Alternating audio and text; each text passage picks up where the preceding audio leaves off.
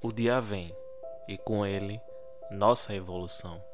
Evolução nem sempre é sinônimo de progresso.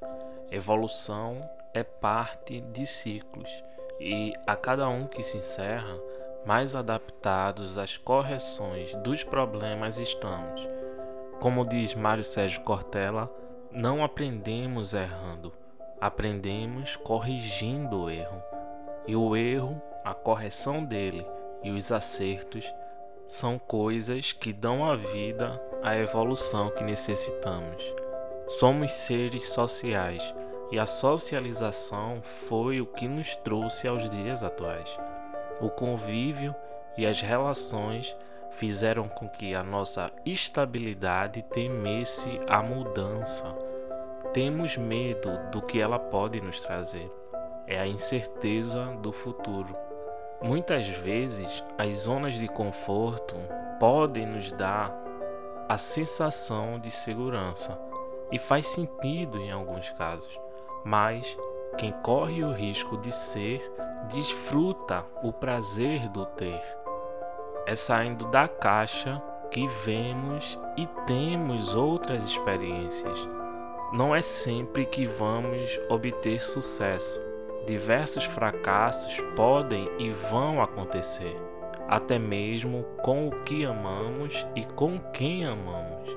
Afinal, nem tudo temos controle. E há diversas situações em que essa perda do controle nos afeta. Com isso, entram as desistências, as decisões de dar um tempo e para os que aguentam fortes experiências, o continuar. E nem sempre é fácil continuar, é preciso foco. É aí que entram os recomeços. E recomeçar não é sinônimo de fraqueza, é mostrar que ainda há forças.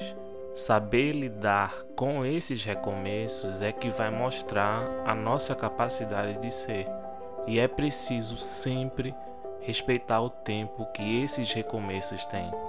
Não é fácil, mas é necessário entender que cada um tem um tempo diferente para assimilar, cicatrizar e curar essas feridas, vai nos dar mais empatia.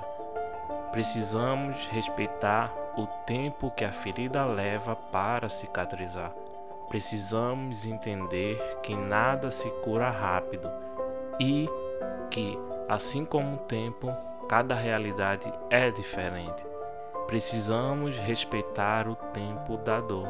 Todos nós estamos suscetíveis às dores.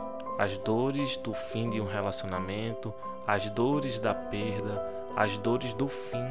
Tentar nos adaptar a essas dores, tentar nos manter sãos nos desencontros da vida, com toda certeza nos fará mais fortes. Não é fácil, mas é possível e citando a monja Cohen, o sofrimento é inevitável. O cultivo desse sofrimento é que é opcional. Seja forte, tome seu tempo. Se preciso, dê um tempo. Dar um tempo não é desistir, é se recompor. E tenha fé, pois amanhã um lindo dia vai nascer.